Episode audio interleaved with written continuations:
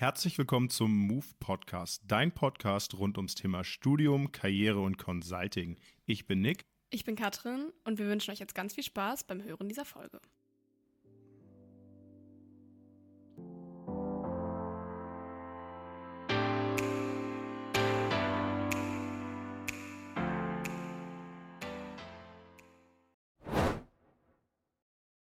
Herzlich willkommen zu unserer neuen Folge. Heute soll sich alles um das Thema Startup drehen. Äh, wir haben zu Gast heute Greta Böske, Startup-Coachin aus dem Reach. Und heute soll es auch mehr um das Thema Reach gehen und Greta, was sie alles Schönes schon erlebt hat und uns ein bisschen mehr zum Bereich Startup, Existenzgründung und dem Reach erzählen. Ich freue mich sehr, dass du heute mit dabei bist. Ähm, Greta, stell dich doch gerne einmal kurz vor. Sehr gerne. Vielen Dank fürs Intro. Äh, ich freue mich auch sehr, dass ich heute dabei bin.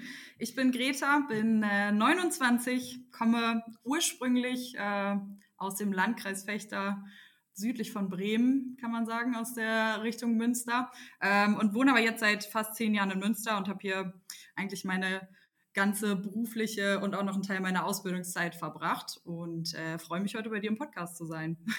Ja, sehr schön. Ähm, du hast ja schon gesagt, äh, auch Teil in Münster verbracht, äh, vielleicht so ein kleiner Auszug, da kannst du ja gerne dann noch mal ein bisschen weiter drauf eingehen.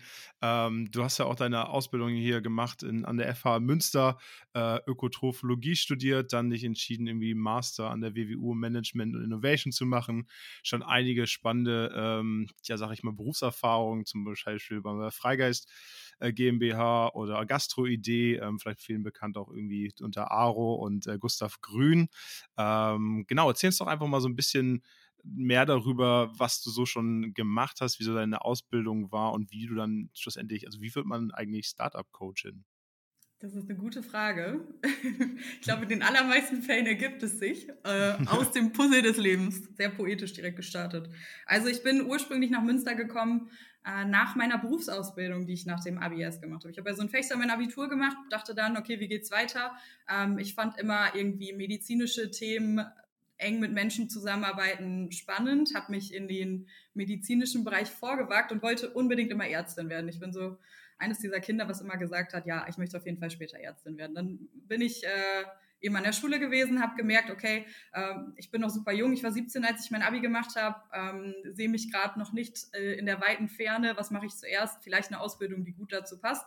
Und so bin ich in der Pflege gelandet. Dann habe ich also eine Ausbildung zur Gesundheits- und Krankenpflegerin gemacht, ähm, vielen bekannt als Krankenschwester. Habe äh, da meine ersten Berufsjahre äh, direkt in einem harten Gefilde absolviert. Das war war eine sehr lehrreiche, sehr spannende, aber auch wirklich eine sehr anstrengende Zeit. Ähm, bin von dort dann nach Münster gezogen, äh, nachdem ich meine Ausbildung eben in Fechter abgeschlossen habe, weil es da eine tolle Stelle gab an der Uniklinik im Notfall- und Intensivbereich. Habe da ähm, Anästhesiepflege, äh, also Pflege, äh, pflegerischer Bereich, in dem man PatientInnen vor und während Operationen betreut, aber auch bei äh, großen, schweren Notfällen im Erstversorgungsbereich. Also sehr vielfältig, sehr spannend, aber auch sehr intensiv sehr zeitintensiv, sehr intensiv für den Kopf, sehr anstrengender, aber wirklich spannender Beruf. Habe dabei gemerkt, okay, das, was ich mir immer unter in der Klinik arbeiten, Ärztin sein, Kranken, Gesundheits- und Krankenpflegerin sein vorgestellt habe, ist vielleicht perspektivisch in der Realität gar nicht so, wie ich äh, mir das ausgemalt habe und vielleicht auch gar nicht, gar nicht die Station, in der ich mich ganz langfristig sehe. Ja, und dann habe ich äh, überlegt, was es an Alternativen gibt in denen ich weiterhin eng mit PatientInnen zusammenarbeiten kann und irgendwie mit Menschen, Menschen unterstützen kann beim Gesundwerden, beim gesund leben, beim einfach, weiß ich nicht, bei vielen Alltagsthemen. Das war irgendwie mal was, was ich spannend fand und äh, habe mich dann entschieden, Ernährungswissenschaften, also Ökotrophologie in Münster zu studieren an der Fachhochschule. Das hast du ja eben auch schon kurz erwähnt. Das war ein super spannendes Studium. Da habe ich dann neben den ernährungsmedizinischen Perspektiven auch noch ganz viele andere kennengelernt, unter anderem eben Produktinnovation, einfach Essen als spannendes Thema meines Lebens, äh, dem ich dann nochmal äh, äh, äh, Expertise sammeln durfte.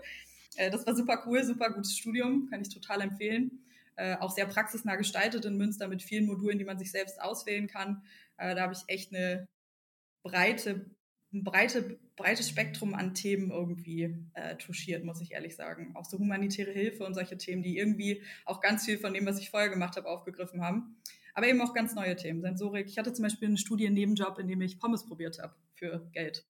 Oder Bier getrunken cool. habe für Geld. Also auch so Dinge kann man in der Ökotrophologie machen. War super. Das ist auch spannend, da würde ich auch gerne Bier, Geld für kriegen.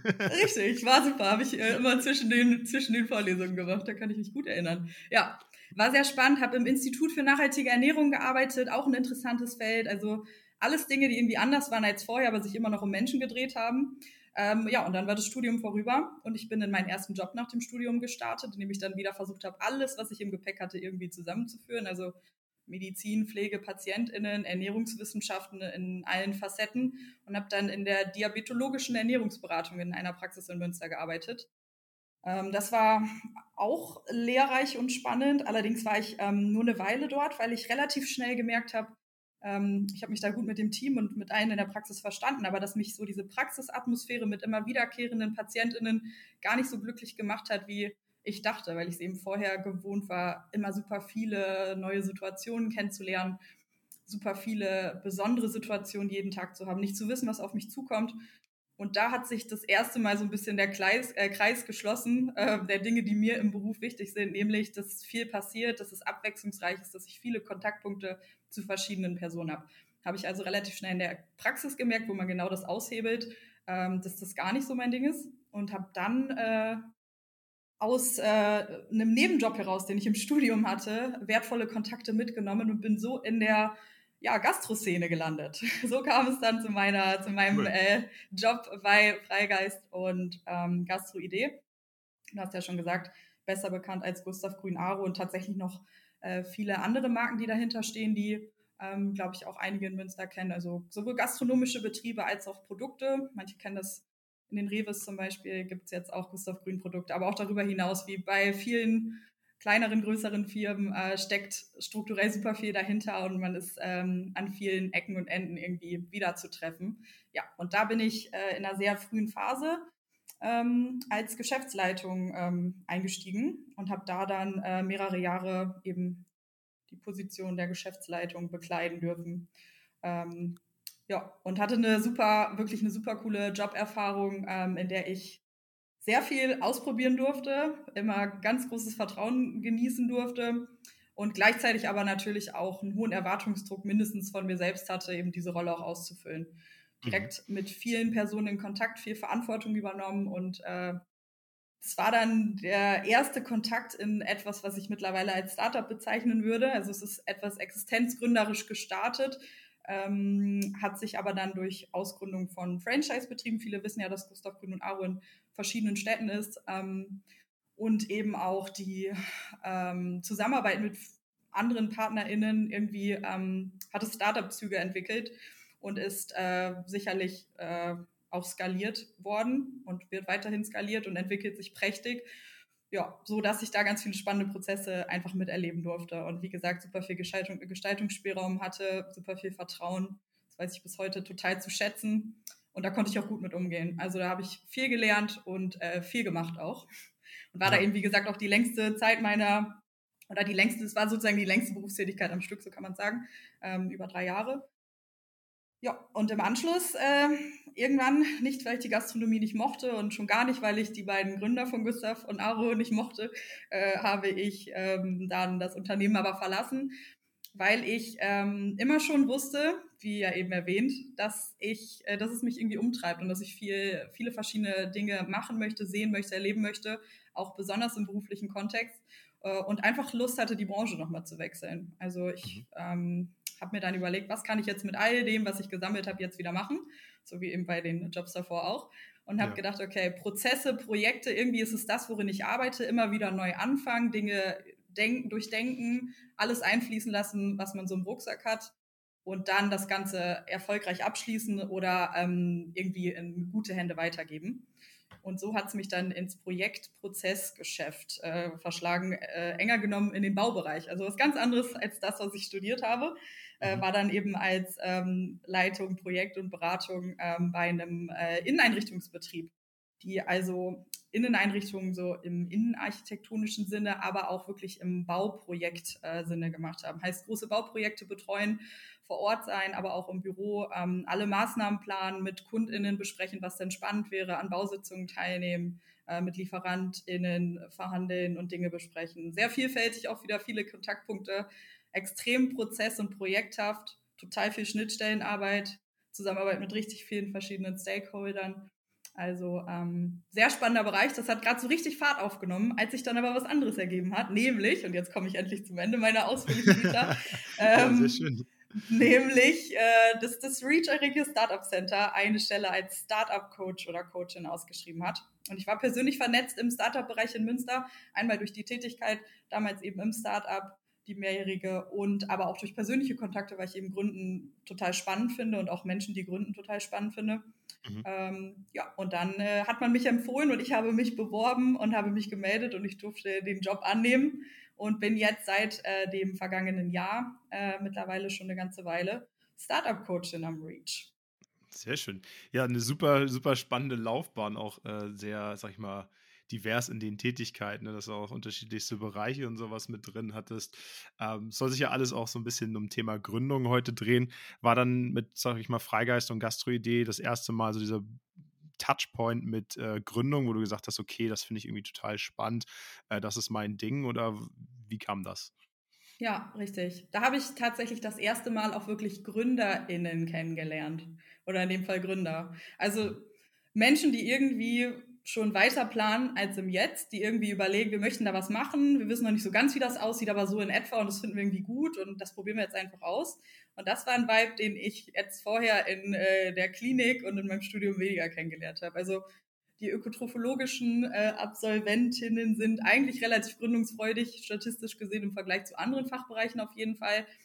Aber ich muss sagen, das ist zu meiner Zeit noch nicht so ein großes Thema, weil ich war einmal bei einer Gründungsveranstaltung im äh, FH-Kontext das war interessant, aber es war eher so ein loser Austausch mit anderen Gründungsinteressierten, aber es gab nicht so strukturierte Programme. Also gab es bestimmt, ich will da niemandem zu nahe treten, aber ich habe sie nicht gefunden und sie haben mich nicht gefunden. Obwohl ja. ich schon immer äh, aufgeschlossen war, auf jeden Fall, mich an, so, mhm. an sowas irgendwie, bei sowas mitzumachen. Ja, und da habe ich eben Menschen kennengelernt, die das vorhatten, die mich kannten, die mich gut fanden, die ich gut fand. Und dann haben wir einfach gemeinsam beschlossen, äh, lasst es uns auch einfach ausprobieren. Und äh, ja, wie gesagt, daraus hat sich eine mehrjährige Zusammenarbeit ergeben und äh, wir haben uns immer äh, gut verstanden und hatten das gemeinsame Ziel im Blick. Ja, sehr, schön. Ähm, ja, vielleicht da noch so ein bisschen eingehakt. Äh, ich habe ja auch so einen leichten äh, Startup-Background. Ich habe ja auch eine Ausbildung zuerst gemacht, habe dann gesagt, so ein bisschen, ah, irgendwie, das sind das äh, so total, also es war so ein sag ich mal, Mittelstandsbetrieb, aber schon 50 Jahre Tradition und habe dann irgendwie gemerkt, so, okay, pass auf, das war für mich irgendwie nicht so ganz meine Welt, weil da Leute saßen so, ich mache das seit 20 Jahren so und so ändert sich das nicht und habe dann so komplett das konträre Beispiel dazu gesucht und dann auch, äh, tatsächlich bin ich damals über ein Praktikum äh, bei einem Startup angefangen äh, und habe dann auch äh, als Assistenz der Geschäftsführung relativ schnell gearbeitet und fand das einfach äh, ähnlich wie bei dir wahrscheinlich auch super spannend. Man kriegt halt super schnell viel Vertrauen, also man hat auch super viel Verantwortung, aber kann auch in jedem Bereich mitwirken. Ne? Also es ist nicht so, dass man ganz strikte ähm, Linien hat, wer jetzt was macht. Natürlich schon irgendwie Sales, Marketing, unterschiedlichste Bereiche, aber ich fand zum Beispiel sehr spannend, vielleicht kannst du das auch so wiedergeben, dass man doch äh, auch viele Projekte hat gleichzeitig und übergreifend über die unterschiedlichsten Bereiche. Total. Also das ist auf jeden Fall äh, daher rührt, glaube ich, das größte Learning aus diesem Bereich. Ist, also gerade der Startup- und Gründungsbereich ist einer, wo hands-on halt äh, wirklich gelebt wird, schlichtweg, weil es nicht für für jede Fragestellung und äh, jede Herausforderung schon die perfekte Ansprechperson gibt, sondern in den allermeisten Fällen, zumindest meiner Erfahrung nach, muss die in dem Moment, wo die Frage aufkommt, halt erstmal gefunden werden. Ähm, mhm. Da ist der Weg, liegt der Weg, das, das selbst auszufüllen, halt oft sehr nahe. Ähm, deshalb, ja, muss man sich in viele Dinge reindenken, kriegt oft schnell Verantwortung, weil man, ähm, weil man eben auch keinen großen Personenkreis hat, der mitwirkt normalerweise in den frühen Phasen eines Startups. Also es, das, die, die vielen Aufgaben, die da sind, werden auf wenige Schultern verteilt. Ja. Ähm, entsprechend lasten sie schwer. Ja, das stimmt. Ähm, also man kann viel ja, lernen, hat aber auch viel zu tun. Richtig. Also ich habe echt wahnsinnig, ich meine, die Klinik war schon jetzt nicht wenig Arbeit, aber im Startup war schon wild. Also war schon extrem viel auch extrem viel mehr, als ich jetzt arbeite, ganz ehrlich gesagt. War aber auch wirklich damit, also war, ich war absolut intrinsisch motiviert habe ich auch da, äh, wir, wir, klappern hier gerade so meine Learnings aus meiner Berufstätigkeit ein bisschen ab, aber schön, intrinsische Motivation zu wecken ist für ja. mich ein großer Schlüssel, um glücklich im Beruf zu sein. Das funktioniert mhm. für mich total gut. Mir wirklich regelmäßig die Frage zu stellen, ist es das, was ich machen möchte? Macht mich das glücklich? Macht, hilft mir das? Bringt mich das weiter? Sehe ich den Mehrwert so? Sehe ich den Mehrwert auch für mich? Äh, und den mhm. habe ich da immer gesehen, weil ich einfach gesehen habe, dass mit jeder Sache, die nicht geklappt habe, ich auf jeden Fall irgendwas hatte, was ich dazugelernt habe, dass ich mit jedem Gespräch, was ich eigentlich nicht so gern führen wollte, was ich dann aber geführt habe, irgendwie an Erfahrung reicher wurde und dass ich einfach super viele Menschen kennengelernt habe, äh, mit denen ich heute noch Kontakt habe, die einfach spannende Kontakte waren, die mir irgendwie Impulse gegeben haben, die ich verwerten konnte für andere Dinge. Also äh, mindestens zwischenmenschlich und persönlich entwickelt man sich in so einer Situation, in der natürlicherweise auch Druck äh, herrscht, irgendwie weiter. Und das ist ziemlich gewinnbringend. Also da braucht es auch wie bei mir, ich war halt irgendwie, also ich bin keine Mitgründerin, ich war immer ähm, angestellt, weil ich immer eben gesagt habe, ich oder wir uns einig waren, so kann man es eigentlich sagen, dass, dass meine Rolle irgendwie ähm, mit Verantwortung nebenher läuft. Also äh, ich als die Person, die die Ernährungsperspektive einbringt und ich als die Person, die vorher keine Gründungserfahrung hatte, aber ähm, motiviert ist, äh, ohne Ende, intrinsisch motiviert ist und auch, ich bin auch äh, ehrlich gesagt risikobereit, bereit, risikobereiter geworden im Laufe der Zeit, aber auch damals dachte ich schon, hey, was habe ich zu verlieren? Ähm, das mhm. war halt irgendwie eine ganz gute Kombi und, und äh, da haben wir uns total gut mit verstanden und so konnte ich eben auch einige Dinge auslagern, äh, von denen ich mich distanzieren konnte. Also ich konnte Dinge, die ich gar nicht konnte und die ich auch gar nicht machen möchte. Ich bin zum Beispiel wirklich wirklich keine Freundin von Buchhaltung, sind wahrscheinlich viele Menschen nicht, aber ich finde es wirklich, also es muss nicht sein für mich, es macht mich nicht glücklich. ich ja. verstehe den Mehrwert, ich verstehe den Sinn, aber es ist schon, also ich bin schon eine sehr operative Person. Das waren so Dinge, da kann man sich natürlich im Kollektiv und im Team einfach auch äh, an die Personen wenden, die das gerne machen, weil die gibt es, habe ich gelernt. Es gibt Menschen, ja. die das gerne machen und die das auch wirklich gut können. Und das sind natürlich Vorteile, ähm, die man in so Situationen dann auch äh, für sich nutzen kann, aber auch nutzen muss. Also auch zu sagen, ja, darum kümmere ich mich jetzt nicht, sondern ich kümmere mich um die Dinge, die ich gut kann. Äh, das ist natürlich auch äh, ein wichtiger Step. Auch der, äh, den muss man lernen. Äh, nicht alles selbst zu machen, sondern sich für Dinge auch äh, an Menschen zu wenden, die das einfach besser können als man selbst und die da vielleicht sogar Freude dran haben. Ja. ja. Definitiv. Also, also viele auch, wichtige dass, also, Learnings. Sicher. Ja, ich glaube auch da, das ist halt so ein Punkt, natürlich, wenn man anfängt, wenn man ein kleines Team ist, muss man sich mit all dem nur mal irgendwie auseinandersetzen. Da muss man dann auch die Buchhaltung machen, obwohl man da keinen Bock drauf hat.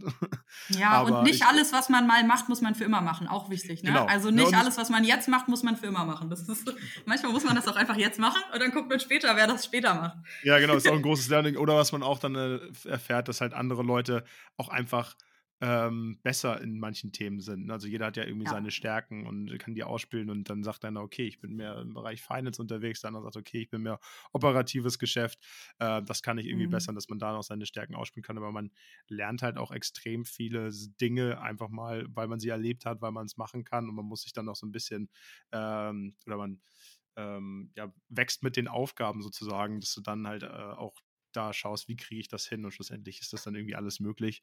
Ähm, aber auch, wie du schon sagst, ein spannender Punkt, äh, den ich gerne nochmal aufgreifen würde, ist äh, die intrinsische Motivation, ich glaube, es ist gerade auch in unserer heutigen Generation oder jünger werdenden Generation immer mehr der Punkt. Also ich sag mal so, die Generation meiner Eltern war, hat noch irgendwie ganz andere Werte, die gesagt haben, okay, viel arbeiten, viel Geld verdienen. Heute ist halt auch so ein bisschen dieser Shift in die Richtung Work-Life-Balance. Ähm, aber ich glaube, wenn äh, jemand so intrinsisch motiviert ist, Lust darauf hat und auch den Mehrwert sieht warum stecke ich diese Arbeit da rein, ist, glaube ich, die Stunden, die man arbeitet, glaube ich, äh, zweitrangig. Also es ist so, wenn du merkst, okay, meine Arbeit hat hier irgendwie einen tiefgründigeren Sinn oder bringt einen weiter, ist, glaube ich, äh, enorm wichtig und da sollten auch viele Leute äh, in dem Berufsleben nachstreben und suchen. Ja, total. Also da stimme ich voll zu. Den Begriff dafür, den habe ich erst relativ spät gefunden, dafür, dass ich äh, im Nachhinein sehe, dass mich das stets angetrieben hat und ich die zum Glück früh entdeckt habe. Also ich glaube, da gehört auch immer ein bisschen Glück dazu, dass man auf der richtigen Fährte ist und die richtigen Menschen in seinem Leben trifft, die einen da auf die, auf die richtige Bahn bringen, was, was, äh, was solche Gedanken angeht. Aber einfach zu, zu merken und sich auch äh, einzugestehen, dass man selbst letztlich den Maßstab setzt, man selbst sich überlegt, was für einen selbst eben wichtig ist, wonach man strebt und streben dabei nicht nur im Sinne von nach monetären Dingen, Abschlüssen und so weiter, die sind wichtig und die sind auf jeden Fall Mittel zum Zweck für viele Dinge, die man dann machen kann. Und äh, auch Privilegien spielen dann eine große Rolle.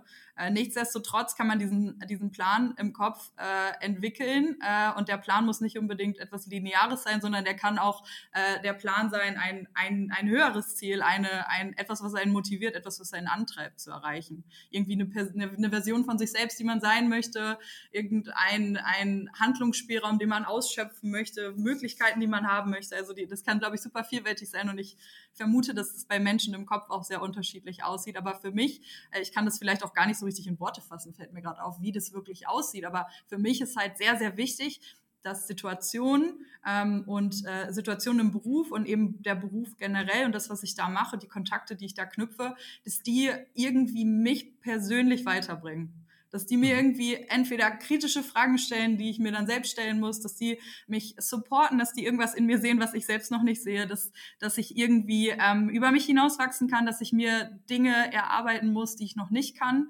Zum Beispiel Buchhaltung, dass ich, äh, also mittlerweile dann schon einigermaßen, aber ja. du weißt, was ich meine. Äh, aber ja. dass, dass man halt, dass man halt irgendwie, irgendwie vorankommt. Und mhm. auch da voran nicht so unbedingt in diesem extremen Leistungsgedanken, sondern voran für sich selbst. Klingt sehr spirituell, aber meine ich genauso, wie ich sage. Also man muss ich irgendwie eine Entwicklung, eine Entwicklung vollziehen. Man muss irgendwie, irgendwie vorankommen. Und wenn das mal eine Zeit lang stagniert, ist das auch total in Ordnung. Und es geht auch mal zurück und geht dann wieder vor. Aber meistens, wenn es zurückgeht, merkt man später, wenn es wieder vorgeht, warum es zuletzt zurückging und kann auch daraus wieder was lernen. Also dieses Zurück gibt's finde ich, nicht so konkret. Es fühlt sich manchmal nur so an. Und das ich, passt sehr zu meinem nicht-linearen Werdegang, ne? Also da hm. haken wir da direkt nochmal ein. ja, ich glaube auch, man braucht immer wieder so diesen ähm, Denkanstoß, dass man sich selbst auch weiterentwickelt. Natürlich gibt es wie in jedem Beruf auch immer wieder wiederkehrende Aufgaben, die halt immer wieder anfallen. So, das lässt sich, glaube ich, gar nicht sein. Aber dass man so ein bisschen auch das Gefühl hat, man entwickelt sich persönlich weiter, man arbeitet auch mit Leuten zusammen, die einem ein bisschen fordern, ähm, die einen gewissen Input geben oder auch halt kritische Fragen stellen, dass man sich halt selbst auch so immer wieder ein bisschen neuer findet und auch so den, seinen Purpose, wie man so schön sagt, äh, dann auch in dem findet, glaube ich, äh, ist sehr spannend. Lass uns doch mal äh, noch ein bisschen mehr darauf eingehen. Ähm, was macht man als Startup-Coachin? Ja, man macht viele Dinge. Sehr vielfältiger Beruf, deshalb passt es sehr gut zu dem, was mir wichtig ist. Haben wir jetzt schon gelernt. Ähm, letztlich gibt es eine große Aufgabe, nämlich äh, GründerInnen beim Gründen unterstützen. Das ist so das, der zentrale Punkt, der bei unserer Arbeit im Mittelpunkt stehen sollte kann ganz vielfältig aussehen von ganz frühphasig gründungsinteressierten Personen oder Menschen, die nur irgendwie sich Gründen vorstellen könnten, bis hin zu konkreten Anliegen. Ähm, wenn eine, eine Unternehmensgründung stattfindet oder irgendwie in Steps davor oder danach oder auch ein Pitch-Deck, was vor InvestorInnen äh, äh, vorgestellt werden soll. Das sind alles Punkte, an denen wir als Startup-Coaches GründerInnen beim Gründen unterstützen. Ähm, ganz konkret heißt es, dass wir eben im äh, REACH, also dem Gründungszentrum in Münster, angeboten an die WWU und auch an die FH mit der dort äh, ortsansässigen TAF, also TAFH, dem Gründungszentrum der Fachhochschule. Ähm, da arbeiten wir natürlich eng zusammen, wie sich das im Münsteraner Ökosystem gehört. Ähm, wir sind Anlaufstelle für alle, die irgendwie was mit Gründen spannend finden, die sich darüber informieren möchten, die selbst eine Idee haben, die Menschen kennen, die das machen und auch mal reinhören wollen, die vielleicht konkret eine Idee haben und noch MitgründerInnen suchen oder auch erste MitarbeiterInnen. Also alles, was irgendwie damit zusammenhängt, ähm, sind Themen, für die wir uns verantwortlich fühlen und für die wir gerne ansprechbar sind. Sehr cool. Wie viele Startup-Coaches, Coachinnen habt ihr da äh, gerade? Also wie viele Leute sind da im Reach, die dann Startups oder potenzielle Startups unterstützen? Ja, also wir sind, ähm, ich will es nicht zu theoretisch halten, aber wir sind so grob in verschiedene sogenannte Handlungsfelder aufgeteilt. Handlungsfeld 1 bis 4. Eins ist Forschung und Lehre. Wir haben ja den Lehrstuhl Entrepreneurship, den kennen vielleicht viele aus den äh, Vorlesungsveranstaltungen, mindestens in der Betriebswirtschaftslehre. Da kommt Absolut. man hoffentlich nicht an uns vorbei. Ja, Semester. sehr gut, sehr, sehr gut. sehr schön. Ähm, da äh, werden, äh, werden wir sehr gut eben in den Hochschulen vertreten und es findet viel viel Forschung äh, zum Bereich Entrepreneurship statt. Das, die die äh, Menschen, die das betreiben, ähm, die sind auch hier bei uns vor Ort. Ich bin jetzt auch gerade bei uns im Reach, also in der Geiststraße in Münster, Geiststraße 2224, äh, dem Reach Eurige Startup Center. Also hier ist der, also Handlungsfeld 1, der Lehrstuhl. Dann Handlungsfeld 2 ist das sogenannte Scouting. Ähm, Talentscouting, Ideenscouting, ähm, das sind meine KollegInnen, das sind, jetzt muss ich lügen, ich weiß nicht, wie viele es genau sind. Ich schätze mal so sieben Mhm. Sorry an Scouting, dass ich es nicht genau weiß. ähm, äh, Menschen, äh, die da sehr ambitioniert darin sind, ähm, andere äh, oder, oder gründungsinteressierte Themen, die gründungswürdig sind, Forschung, die äh, ausgegründet werden kann, aufzuspüren, äh, die Menschen vor Ort zu befähigen und zu vernetzen, äh, dass sie gründen können und aber auch den Kontakt ähm, von den Gründenden aus dem REACH hinein wieder in in die Forschung äh, zu wahren und, und auszufüllen und sich da breit auch zu vernetzen. Also äh, sehr spannendes Handlungsfeld bei uns. Und dann gibt es das Handlungsfeld 4, jetzt überspringe ich die drei, weil das das Coaching ist. Vier als unsere, unsere Managementabteilung, also Geschäftsführung des Reaches und Marketing und ähm, viele unterstützende Services, die erst äh, die Arbeit im Reach mit den Startups möglich machen und dafür die Strukturen sorgen, die es eben braucht, dass wir strukturiert Teams in Münster unterstützen können. Und in das Handlungsfeld 3, also das Coaching, das, was ich mache, da sind wir jetzt zehn Coaches. Ähm, wir unterstützen alle parallel zueinander verschiedene Startup-Teams in verschiedenen ähm, Phasen der Gründung ähm, innerhalb unserer Programme. Mal, vielleicht haben das auch manche schon gehört, den Pre-Incubator und den Incubator. Wir sind also ein Incubator-Programm. Das bedeutet, dass wir sehr frühphasige Startups unterstützen. Im Gegenzug dazu gibt es an vielen Orten, zum Beispiel auch in Münster im Digital Hub, die Accelerator-Programme, die eher ähm, später, äh, später in der Gründungsreise ansetzen und spezifisch unterstützen können zu verschiedenen Themen und da eben auch vernetzen, zum Beispiel mit potenziellen InvestorInnen oder aber auch Verbündeten aus der Wirtschaft. Aber wir im Incubator und Pre-Incubator-Programm unterstützen, wie gesagt, frühphasige Startups, zehn Coaches und darüber hinaus machen wir auch vieles, was strukturell eben beim Coaching unterstützt. Ich unter, bin zum Beispiel fürs Mentoring verantwortlich im REACH, bin da im äh, Aufbau unseres strukturierten Mentoring-Programmes oder ähm, für Female Founders, also für weibliche äh, GründerInnen, äh, haben wir einige Programme, die ähm, deutlich mehr werden, weil die sehr unterrepräsentiert noch immer in der Welt der Gründung sind. Also es gründen sehr viel weniger Frauen als Männer. Die Tendenz verbessert sich, aber es ist nicht so ausgeglichen, wie man vermuten würde. Mm, und auch da ähm, haben wir gemerkt, dass wir mit besonderen Programmen eben Frauen ansprechen können und befähigen können, auch eine Gründung in Betracht zu ziehen. Ja, und das sind nur einige wenige Programme. Wir machen total viel drumherum, was eben Gründung unterstützt. Aber daneben arbeiten wir wirklich eins zu eins mit unseren Teams zusammen, vernetzen die mit spannenden KooperationspartnerInnen oder anderen GründerInnen oder aber auch MentorInnen und Business Angels. Wir äh, erarbeiten mit denen klassische betriebswirtschaftliche Inhalte. Wir äh, füllen gemeinsam den Business Model Canvas aus. Wir besprechen über Investitionsrunden und Pitch Decks. Ähm, und wir befähigen eben, sich auch innerhalb unserer Programme äh, weiter. Wir haben zum Beispiel in der kommenden Woche die Auswahlpitches für unseren nächsten Incubator-Batch, also die nächste Runde unseres Incubator-Programmes, in dem dann äh, nicht ganz so frühphasige, tr trotzdem frühphasige Teams unterstützt werden können. Ähm, und da sind wir schon sehr, sehr gespannt. Da werden sich hier einige Teams vorstellen und wir schauen dann, wer uns im nächsten äh, Incubator-Batch begrüßen darf. Cool. Ja, sehr spannend, was ihr alles äh, für Bereiche habt und auch viele Leute, die damit äh, unterstützen. Äh, Finde ich sehr cool. Vielleicht eine kurze Frage da aufgegriffen, die mir gerade direkt in den Kopf geschossen ist, wo du das Thema ähm, Gründung, also Female-Gründung äh, angesprochen hast. Woran liegt das, dass äh, weniger Frauen als Männer gründen? Kannst du das vielleicht, vielleicht ja. ist das auch nicht einfach so mal eben beantwortet, aber hast nee, du, ist, es, ist es tatsächlich nicht, aber es gibt Vermutungen. Es gibt okay. auch, auch offizielle Meinungen, offizielle ja. Vermutungen.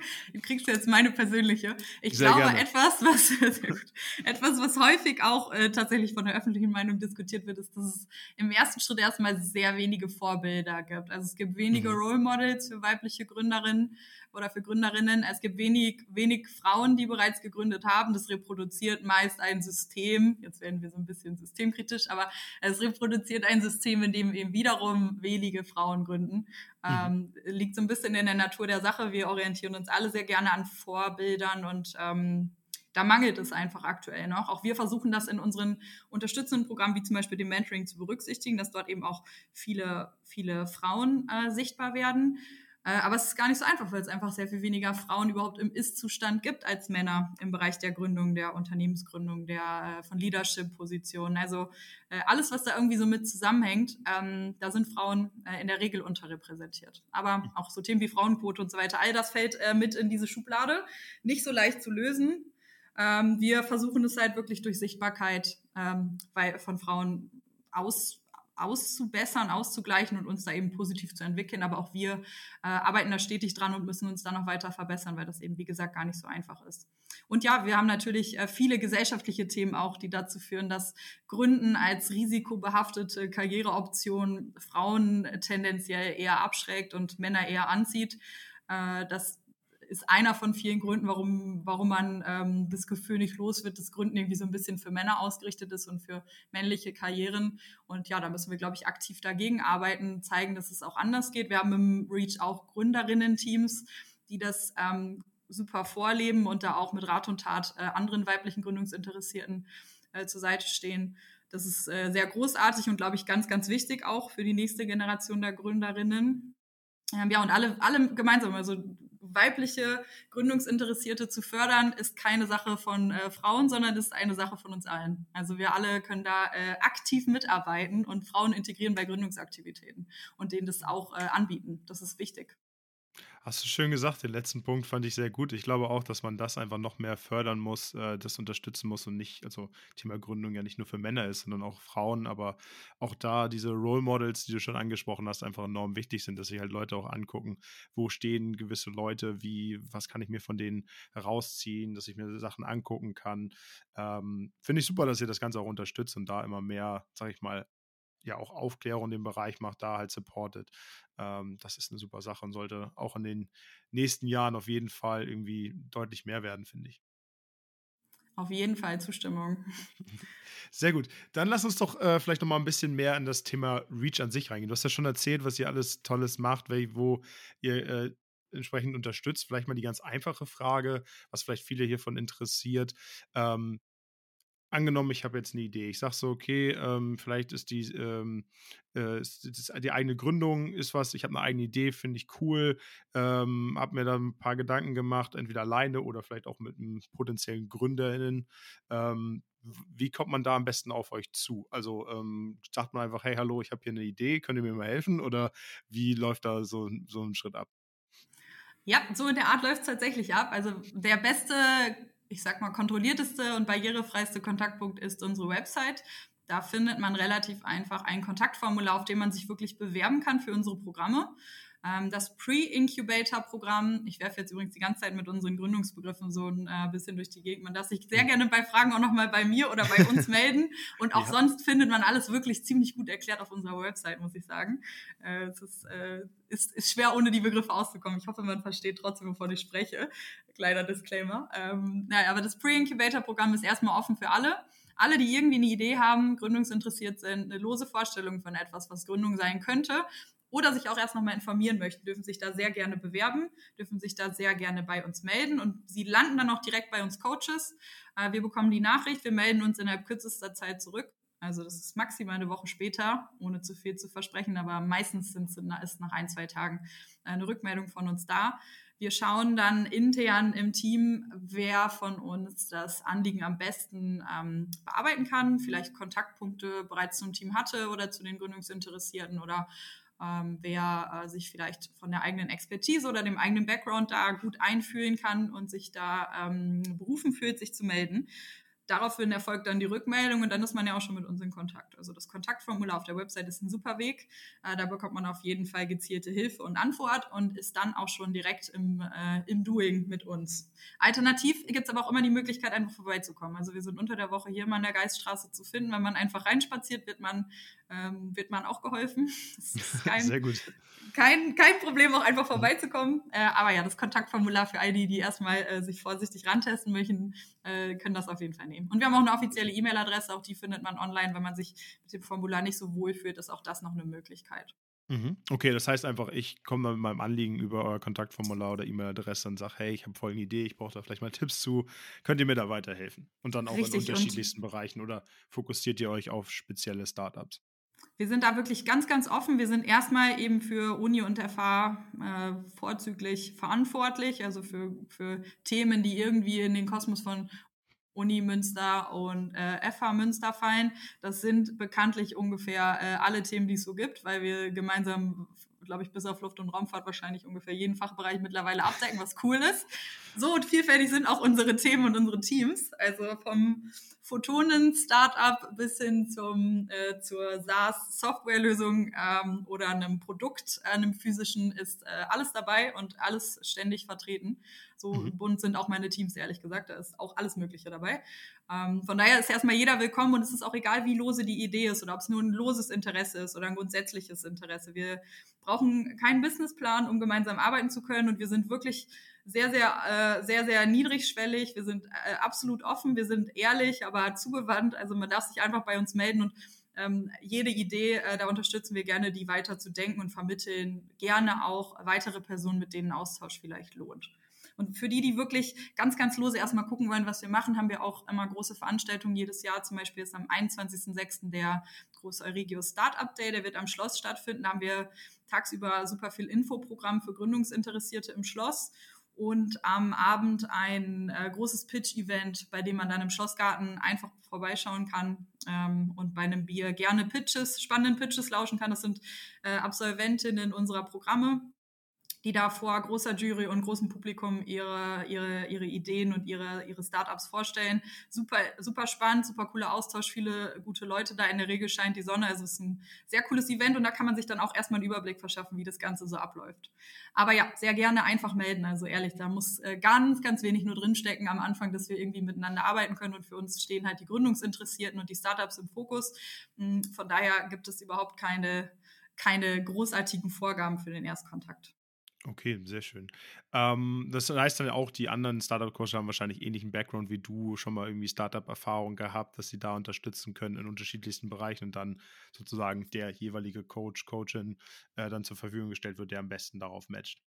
Genau, wir gucken, das hat erstmal was mit persönlicher Präferenz zu tun, weil man ja sich meist von Themen angezogen fühlt, zu denen man auch irgendwie eine Meinung äh, und vielleicht Erfahrung hat. Mhm. Entsprechend mhm. habe ich gerne natürlich Teams, die irgendwas mit Ernährung oder Gesundheit zu tun haben, aber ich habe auch Teams, die Produkte äh, haben, ich habe Teams, die Softwarelösungen oder Websites bauen, also ganz bunter Mix. Es kann alles Mögliche sein. Ich versuche viel Wert darauf zu legen, eben auch weiblich, weibliche Gründerinnen zu unterstützen. Von daher landen Gründerinnen auch sehr gerne bei mir, ähm, aber ganz bunter Mix. So haben wir alle unsere Bereiche, die wir einbringen und finden auf jeden Fall immer ein gutes Match. Cool. Ähm, dann vielleicht nochmal die andere Frage, wenn Leute sagen, okay, Startup ist auf jeden Fall was für mich, aber ich habe jetzt gar keine eigene Idee. Also ich habe jetzt nicht irgendwie die mega Idee, aber ich hätte voll Bock auf Startup. Ich möchte das irgendwie mal erfahren, ich hätte Bock drauf. Ich bringe auch irgendwie äh, einiges an äh, Expertise mit. Äh, vielleicht kann ich gut mit Zahlen oder habe andere gute Qualitäten. Ähm, wie kann ich mich da einbringen? Also sind, suchen bei euch Startups auch äh, weitere Leute fürs Gründerteam oder suchen äh, potenzielle Angestellte? Ähm, wie läuft das da ab? Sehr guter Punkt, den du ansprichst. Da mache ich äh, gerne nochmal eine kleine Werberunde. Wir haben auch ein Programm, das nennt sich Reach Future Creators. Ähm, ist gerade in der Überarbeitung, ist ein sehr spannendes Programm, das es auch schon länger gibt, in dem äh, Einzelpersonen, die gründungsinteressiert sind oder Lust haben, ihr Wissen, ihre Expertise, ihre Erfahrungen oder aber auch äh, sich selbst einfach in ein Startup-Team einzubringen, sich melden können, sich kurz vorstellen und dann strukturiert an Gründungsteams weitervermittelt werden, weil es sehr, sehr häufig ist, fast immer der Fall ist, dass zu uns noch nicht vollständige Gründungsteams kommen oder Einzelpersonen kommen, die gründen möchten und eine Idee haben. Oder aber, dass im Laufe der ersten Zeit bei uns festgestellt wird, oh, uns fehlt vielleicht doch noch eine Person, die sich gut mit Zahlen auskennt. Äh, und dann eben da gerne von unserer Seite vermittelt wird und wir da gerne den Kontakt herstellen. Heißt also, auch dann kann man sich sehr gerne bei uns melden. Ähm, auch ehrlich gesagt ruhig über das Kontaktformular aktuell. Es gibt aber bald ähm, eine gute Zugangsseite für die Reach Future Creators. Ähm, bin ich ehrlich gesagt nicht gerade auf Stand, ob die jetzt gerade schon live ist oder bald live sein wird. Das ist wie gesagt in der Überarbeitung, dass es noch schneller und strukturierter abläuft. Da ist super viel Arbeit, die da reingesteckt wurde. Äh, das, das Personen eben mit ihrer Persönlichkeit und ihrer Expertise möglichst vollständig erfasst werden können, sodass dann jeder Topf einen Deckel findet. Äh, von daher ja, auch da, wenn man Startup generell spannend findet und sich vorstellen kann, in ein bestehendes Gründungsteam äh, einzusteigen, ob es jetzt als Mitgründerin oder aber auch als äh, erste Mitarbeiterin oder ähm, auch für ein ähm, Praktikum, eine Praxisphase ähm, oder eine studentische äh, Hilfstätigkeit. Äh, das wird alles gesucht und wird alles sehr gerne von uns vermittelt. Also da darf man sich auch gerne beim Reach melden. hm, ist, glaube ich, eine spannende Möglichkeit. Also ich muss sagen, ich bin ja ähnlich ins Startup reingerutscht und für mich war das äh, einfach ein Riesenspielplatz, auf dem ich super viel ausprobieren konnte, super viel gelernt habe. Äh, ich kann das total empfehlen und wenn man irgendwie Gründergeist verspürt hm, oder das vielleicht einfach wirklich erstmal ausprobieren möchte oder generell Ausschau hält nach einer Berufserfahrung, die vielfältig ist, bei der Hands-on gefragt ist, aus der man äh, viel ziehen kann, aber in die man viel reinstecken muss, dann ist Gründen auf jeden Fall äh, ein gutes Feld, in dem man sich mal ausprobieren kann. Und da sehr gerne auch bei uns. Absolut. Cool. Also für alle, die Bock irgendwie auf Startup haben, ihr wisst ja jetzt Bescheid, wo man sich melden kann, ob mit yes. Idee oder ohne, ähm, immer gerne. Ich glaube auch, wie gesagt, ähm, ich habe ja auch so ein bisschen Erfahrung daraus. Man kann, hat mir eingangs schon gesagt, super viel lernen. Einfach, manchmal muss man einfach mal den Schritt wagen und ins kalte Wasser springen und das mal ausprobieren. Aber ich glaube, man nimmt da sehr viel für sich mit. Ähm, mich würde äh, persönlich nochmal interessieren, vielleicht auch viele Hörer, was habt ihr denn so für Startups im Portfolio? Vielleicht äh, so ein paar Namen, die man kennt. Ich weiß nicht, inwieweit du da was zu sagen kannst. Ähm, vielleicht kennt man auch welche, die groß geworden sind. Ähm, was kannst du uns dazu erzählen? Mhm. Ja, also da muss man jetzt ähm, berücksichtigen, dass es das Reach, so wie es ist, eben erst seit drei Jahren gibt, also noch nicht ewig. Äh, auch Startup gründen, auch wenn es schnell geht, braucht äh, trotzdem seine Zeit, bis es wirklich richtig, richtig groß ist. Also die Flaschenpost kommt ja bekanntlich aus Münster, äh, aber aus einer Zeit, als es das Reach schlichtweg noch nicht gab, sonst wären die doch ich glaube, ganz das bestimmt das Vorzeigebeispiel in Münster. ich meine, ich als BWL-Student, wir haben das in der einen oder anderen Vorlesung, sind alle sehr stolz drauf, glaube ich, in Münster. Kenne ich. ja, äh, ist in meinem MBA auch Thema. Den hast du vorhin so nett erwähnt. In dem bin ja. ich äh, noch. Management und Innovation super spannend und auch nochmal eine schöne äh, weitere Ergänzung Ergänzung zu, äh, zur Ökotrophologie, aber auch äh, sehr, sehr interessant, weil genau solche Beispiele da auch sehr gerne mal auftauchen. Aber kann ich sehr empfehlen. Macht äh, viel Freude auf jeden Fall. Gute Perspektive nochmal. Äh, ja, aber äh, ich finde, ähm, die Flaschenpost äh, ist ein spannendes Beispiel aus Münster, wie es auch ohne Reach geht. Aber dass wir sowas in der Art hier gerne unterstützen, äh, ist, glaube ich, ähm, für uns alle eine Mission. Wen man äh, noch kennen könnte, wäre zum Beispiel Liefergrün. Auch ein mittlerweile recht großes Startup, auch ähm, bei uns und äh, ich glaube auch im DigiHub äh, gewesen und ein ähm, tolles Startup, was sich um die grüne letzte Meile kümmert, also ein sehr, sehr relevantes äh, äh Problem löst.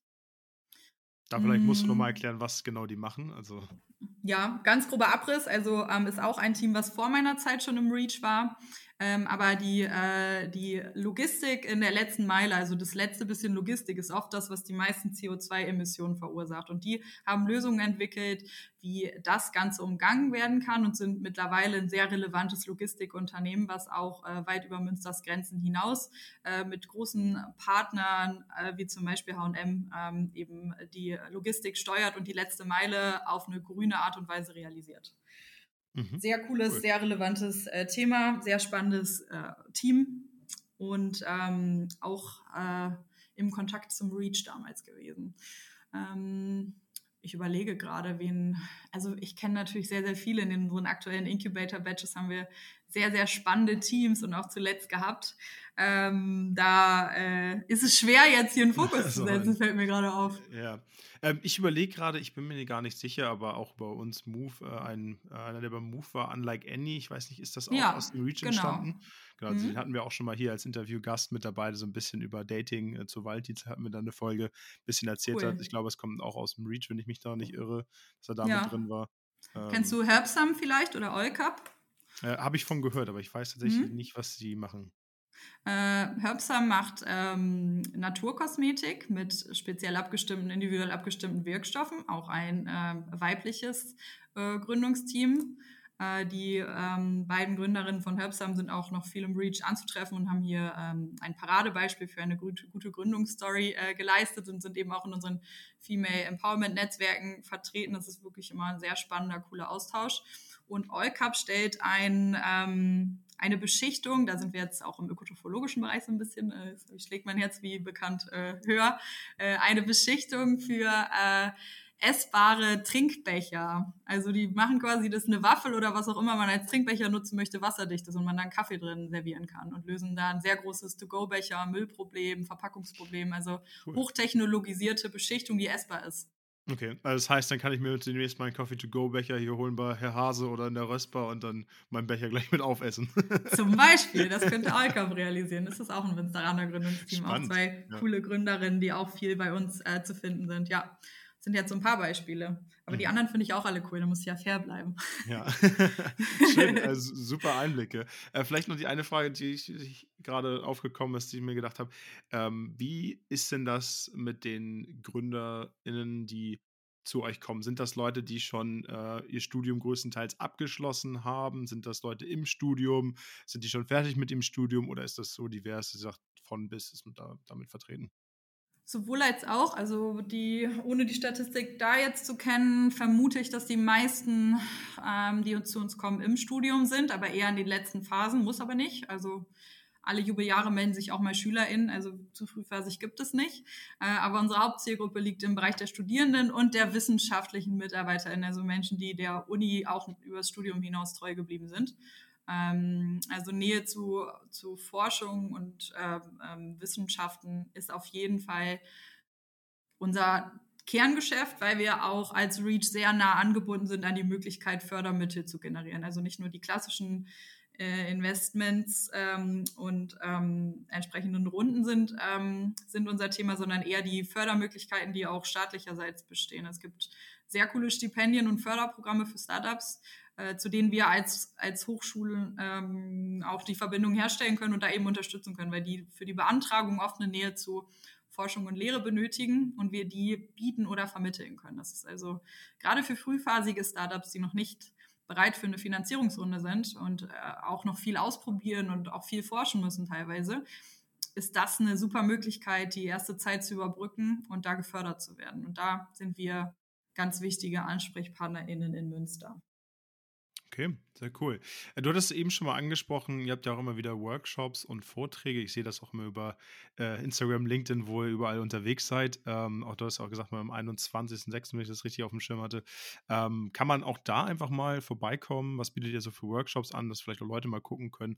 Boah, finde ich das irgendwie ganz cool? Ist das was für mich? Vielleicht so mal in diese Startup-Welt vielleicht so ein bisschen reinschnuppern. Ähm, was habt ihr da immer so im Repertoire, sag ich mal? Ja, ja, wir versuchen das immer natürlich öffentlich zu kommunizieren, dass man weiß, was öffentlich ist. Viele unserer Veranstaltungen, gerade die größeren, sind öffentlich, sofern Kapazitäten vorhanden sind. Manchmal braucht man deshalb ein Ticket äh, und sollte schnell sein. Es gibt auch oft eine Early Bird Phase, die lohnt sich dann besonders. Also äh, wenn man was Spannendes findet und es ist mit einem Ticketverkauf verbunden, äh, meldet euch dort gerne frühzeitig an. Darüber hinaus ähm, haben wir eben Workshops, die wir vor allem im kleineren Kreis für die Teams in unseren Programmen, also im Pre-Incubator und Incubator anbieten und die sind dann auch für diese Teams reserviert. Bedeutet also, die Teilnahme am Pre-Incubator-Programm für Gründungsinteressierte macht besonders Sinn oder bei den Reach Future Creators. All diese Zugänglichkeiten zu den Workshops sind auch Teil der Programme. Bedeutet also, wenn wir die internen Workshops haben äh, und man Teil des Programmes ist, kann man die für sich buchen, kann man daran teilnehmen, auch da oft mit begrenzter Zahl der Teilnehmenden. Ähm, aber die großen Veranstaltungen sind sehr, sehr äh, ausdrücklich auch für Externe öffentlich, um sich da wirklich mal über das Reach zu informieren und einfach auch mal den Vibe zu merken, den wir so mitbringen, ähm, ist das, glaube ich, sehr, sehr spannend. Okay. Cool. Also da können sich dann auch Leute dann dementsprechend äh, zeigen ja. und dann äh, gucken, was, was macht mir Spaß, welchen Workshop finde ich cool, wo habe ich Lust drauf. Genau was ist gerade wichtig, was ist gerade ein relevantes Thema. Gerade bei diesen Workshops, die wir jetzt intern anbieten, sind es in der Regel auch Gründungsthemen, bedeutet also so Themen zur Finanzierung zum Beispiel oder ähm, eine heißt zum Beispiel Legal Fuck-Ups vermeiden. Äh, da kriegt man mhm. einen Crashkurs über mehrere Stunden, was man ganz dringend unterlassen sollte bei der Existenz oder Unternehmensgründung. Das ist natürlich in, der, in den frühen Gründungsphasen äh, super spannend und dann eben auch vorbehalten oder ja, vorbehalten für die, für die Menschen, die in unserem Programm sind. Heißt aber ja nicht, dass die, die äh, an solchen Workshops interessiert sind, nicht Teil unserer Programme werden können. Von daher nochmal die herzliche Einladung, sich einfach mit all diesen Anliegen bei uns zu melden. Dann kriegen wir das schon hin. Wir haben da auf jeden Fall spannende Themen im Gepäck und es lohnt sich, sich das mal anzuschauen. Mhm. Sehr schön. Ähm, ich habe noch eine Frage, die so ein bisschen um das Thema auch Gründung geht. Ähm, ich hatte letztens eine Vorlesung, da ging es nochmal auch so um Statistiken zum Bereich äh, Leute, die halt in Selbstständigkeit oder Gründung gehen oder die halt das Angestelltenverhältnis wählen. Ich weiß jetzt leider nicht mehr die Prozentzahl. Auf jeden Fall ist sie leider nach wie vor immer noch sehr gering, dass Leute sich dann doch irgendwie für den Bereich Startup entscheiden. Wo siehst du da so vielleicht äh, die größte Herausforderung oder warum ähm, äh, sind, entscheiden die Leute sich eher so, sag ich mal, für diesen diesen einfacheren äh, Weg, so Absicherung und nicht vielleicht für den Bereich Startup, obwohl vielleicht viele auch Lust drauf haben. Oder vielleicht kannst du ja auch ein paar Tipps geben, so ein bisschen die Hemmung zu nehmen, warum man sich gerade dafür begeistern sollte, auch mal über seinen Schatten zu springen, das auszuprobieren und nicht vielleicht, sag ich mal, den ähm, leichten Weg zu gehen, zu sagen, okay, ich kann hier gutes Geld verdienen, habe ein entspanntes Leben ähm, bei in einem Angestelltenverhältnis. Ja, äh, Habe ich verschiedene Theorien zu, in der Tat. Finde ich schade, dass das so ist. Aber ich glaube, ein großer Punkt ist äh, The German Angst. Die kennen wir alle. Äh, ich glaube, äh, die Angst vor dem Ungewissen, die ist für viele Menschen schwierig und äh, Gründen ist schon ungewiss, muss man einfach mal ganz ehrlich sagen. Man weiß nie, ob es funktioniert. Es funktioniert auch oft nicht. Es funktioniert fast immer nicht so, wie man sich das am Anfang gedacht hat. Und all das sind ja schon viele Fragezeichen und Unbekannte, die da am Anfang so äh, vor einem liegen, sodass, ähm, glaube ich, relativ viele Menschen irgendwie sich grundsätzlich so eine Arbeit wie im Startup vorstellen können und Freiheiten sind vielleicht irgendwie auch ein wichtiges Thema. Aber am Ende überwiegt dann äh, doch die Sorge, dass was schiefgehen könnte, dass was passieren könnte. Das, dazu passt auch, dass wir, glaube ich, alle uns jederzeit, ich selbst eingeschlossen, äh, auch mit Scheitern noch besser umgehen können. Also Scheitern ist irgendwie so ein, so ein großer Begriff, der immer rumschwirrt. Und da einfach mal die Frage, die ich dann offen stehen lassen würde, ist, äh, wenn es schief geht und man viel daraus gelernt hat, ist man dann gescheitert? Weiß ich nicht. Wahrscheinlich mhm. nicht. Kann sich aber dann doch oft so anfühlen. Und wenn man das so ein bisschen für sich, ähm, für sich unklar hat, dann ist, glaube ich, Gründen erstmal nicht so attraktiv äh, wie vielleicht ähm, ein Angestelltenverhältnis, gegen das ja auch nichts einzuwenden ist. Das ist halt so ein bisschen die sichere Bank und ich glaube, es wirkt, das ist dann auch mein zweiter Grund, äh, gerne mal so wie der gute Deal. Man hat irgendwie einen festen Lohn, man weiß, worauf man sich einlässt, man hat Urlaubstage, man hat, äh, ist versichert, man ähm, hat irgendwie die Sicherheit, dass man, wenn man morgen krank ist, man dann auch zu Hause bleiben kann, dass es irgendwie ohne einen weitergeht und diese Last, die man trägt, ist nicht unbedingt immer existenzbedrohlich. Das sind natürlich viele Faktoren, die es, zu einem guten Deal machen. Ähm, allerdings sei auch da eine offene Frage gestellt, ähm, hat man da jetzt äh, so viel Mehrwert mit reingerechnet, der, der sich ergibt durch die vielen Dinge, die man lernt aus einer Gründung, durch die vielen Menschen, die man trifft, wenn man gründet, durch die vielen äh, Mehrwerte, die man selbst schaffen kann, die man aktiv angehen kann, Produkte oder Dienstleistungen, die Menschen helfen, die, die die Welt vielleicht sogar ein bisschen besser machen. All das ist da nicht mit einkalkuliert. Und deshalb ist der Deal im Angestelltenverhältnis vielleicht gar nicht unbedingt besser als beim Startup gründen, aber manchmal fällt uns das vielleicht schwer, das richtig zu betrachten. Und wir ähm, beruhen uns nur auf die harten Fakten und die harten Faktoren. Und dann wird das so ein bisschen außen vor gelassen. Aber ich glaube eigentlich, dass der Deal beim Gründen sehr gut ist. Und wenn wir das ein bisschen mehr in den Fokus stellen würden, ein bisschen mehr daran arbeiten würden, dass das, den Plan nochmal ändern und den Plan vielleicht auch dreimal ändern eher eine Stärke als eine Schwäche ist und dass, wenn es nicht so endet, wie man sich das am Anfang gedacht hat und man daraus die nötigen Schlüsse zieht, ein das vielleicht viel weiterbringen kann, als wenn man die sichere Bank gewählt hat. Das sind so Dinge, die müssen wir, glaube ich, auch wieder durch Role Models und durch Kommunikation irgendwie greifbar machen, zeigen, ähm, darüber sprechen und dann ist Gründen vielleicht doch viel attraktiver, als es für viele im ersten Moment scheint, wenn man nur die Zahlen und das Scheitern im Vordergrund stellt. Ja, Hast du schön gesagt, äh, kann ich mir auch so gut Danke. vorstellen.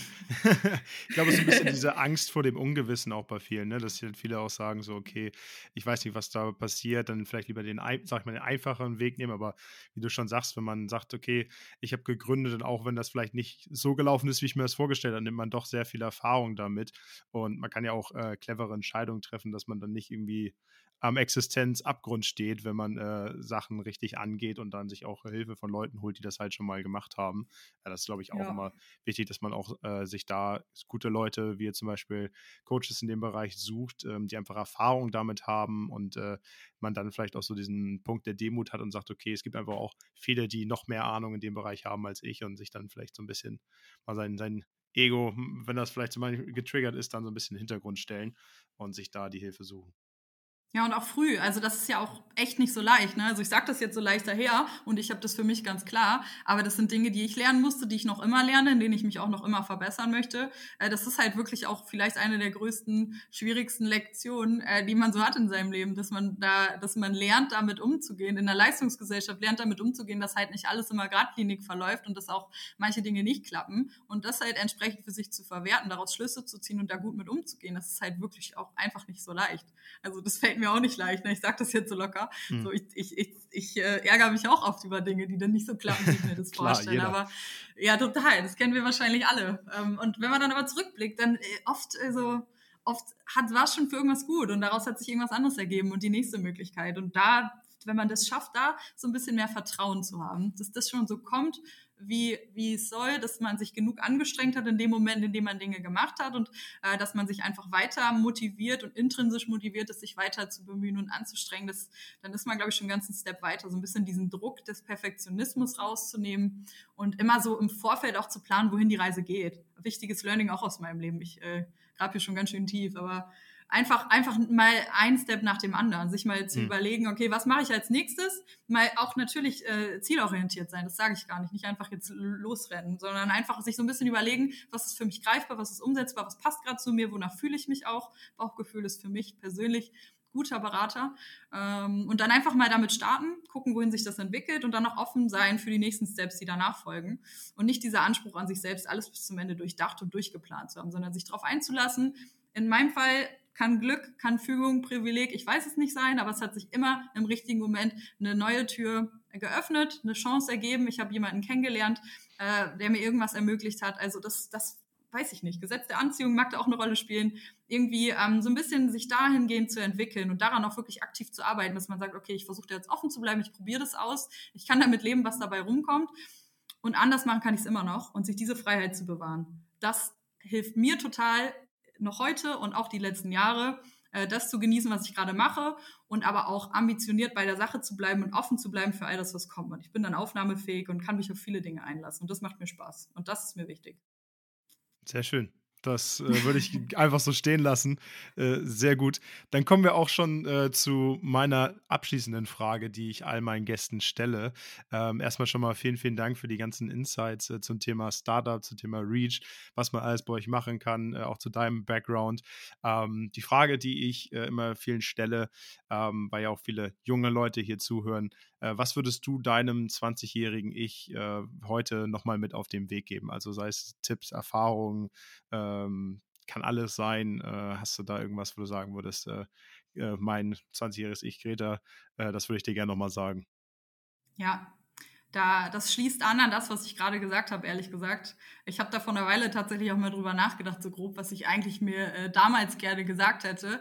Und das ist wirklich, ich war extrem ehrgeizig ähm, und sehr kritisch auch und äh, habe eben genau das, was ich gerade gesagt habe, nicht so gut machen können äh, und, und auch noch nicht gemacht ähm, und habe und hab mir sehr wenig ähm, Möglichkeiten gegeben, in Ruhe, äh, also in Ruhe zu scheitern, in Ruhe darüber nachzudenken, woran es lag und daraus Schlüsse zu ziehen. Und, und ich würde mir ganz dringend den Rat geben, ähm, genügend Zeit dafür einzuplanen, äh, eine extra Runde zu drehen, mir in Ruhe ähm, zu überlegen, was ich daraus gerade gelernt habe, mir in Ruhe den nächsten Schritt zu überlegen und einfach nicht so viel Angst vor diesem weit in der, in der Zukunft ähm, liegenden großen Ziel äh, äh, dass ich mir da einfach nicht so Sorgen mache und, und, und, und irgendwie ähm, ein bisschen freier in die Zukunft gucke. Also ich dachte damals schon, ich muss jetzt schnell, schnell dies und jenes machen, Abschlüsse äh, vorankommen. Und ich merke aber jetzt ganz dringend, dass ich äh, einfach nur Schritt für Schritt die Dinge machen musste, die auf mich zugekommen sind,